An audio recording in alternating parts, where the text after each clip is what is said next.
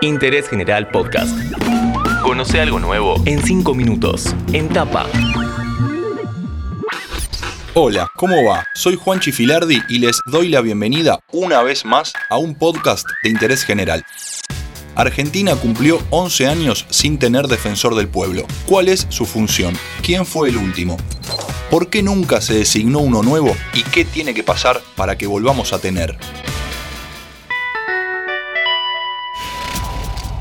Para charlar de este tema, lo llamamos a Germán Emanuele. Yo soy abogado, soy el director del área de transparencia y lucha contra la corrupción en la Fundación Poder Ciudadano, que es una organización de la sociedad civil.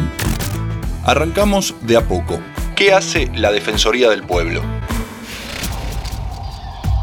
La Defensoría del Pueblo de la Nación es un organismo que se encuentra consagrado en la Constitución Nacional y es un organismo con independencia y autonomía, no responde a ningún organismo. Tiene básicamente una misión doble, por un lado proteger los derechos y garantías constitucionales de todas las personas ante actos u omisiones de la administración pública y un segundo rol que tiene que ver con el control de los actos de gobierno relacionados con este primer objetivo que tiene que ver con el respeto y el libre ejercicio de derechos fundamentales. ¿Cuál es la situación hoy del organismo y por qué no tenemos defensor del pueblo? Van a ser 11 años que no cuenta con un titular. Esto fue a raíz de que el antiguo titular... Eduardo Mondino decidió renunciar para sumarse como candidato a una elección. A partir de ahí hubieron durante los años distintas negociaciones, nunca hubo consenso político para nombrar un defensor del pueblo. Hoy quedó una especie de secretariado administrativo tiene la potestad de lo que sería el defensor del pueblo, pero que no cumple con los criterios ni los mecanismos propios que establece la ley y la constitución para nombrar al defensor del pueblo. Lo que ha pasado a lo largo de estos años fue que en los distintos cambios de gobierno hubo por parte de sociedad civil un reclamo ascendente para la designación de él o la titular de la Defensoría del Pueblo y nunca se logró desde la política los consensos necesarios. Que esto provocó básicamente un desgaste de la institución como tal y la violación constitucional de no contar hoy con un defensor o una defensora del pueblo Ahora, un ejemplo del trabajo de la Defensoría del Pueblo y un ejemplo del tiempo en el que no tuvimos defensor.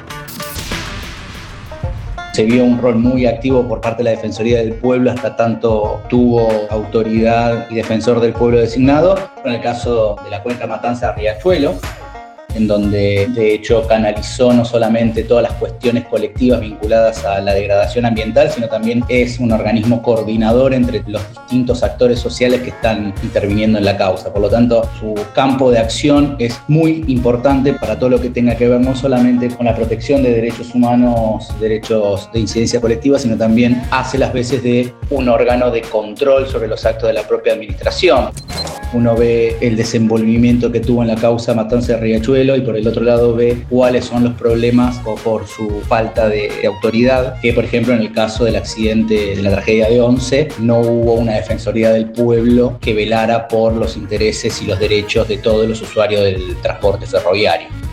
¿Cómo se designa al defensor del pueblo? ¿Cualquiera puede ocupar ese cargo?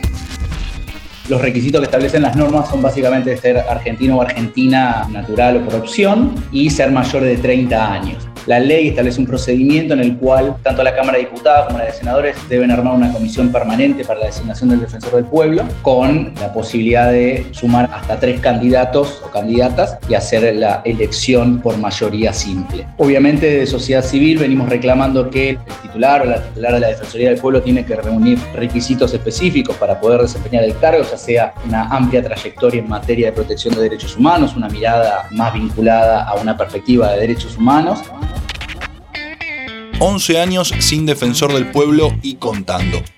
Ahora sabemos qué función cumple, cómo y cuándo actúa y lo que se necesita para volver a tener el organismo completo. La Defensoría del Pueblo de la Nación es un organismo que se encuentra consagrado en la Constitución Nacional y es un organismo con independencia y autonomía, no responde a ningún organismo. Nos lo explicó Germán Emanuele, que pasó 5 minutos por interés general.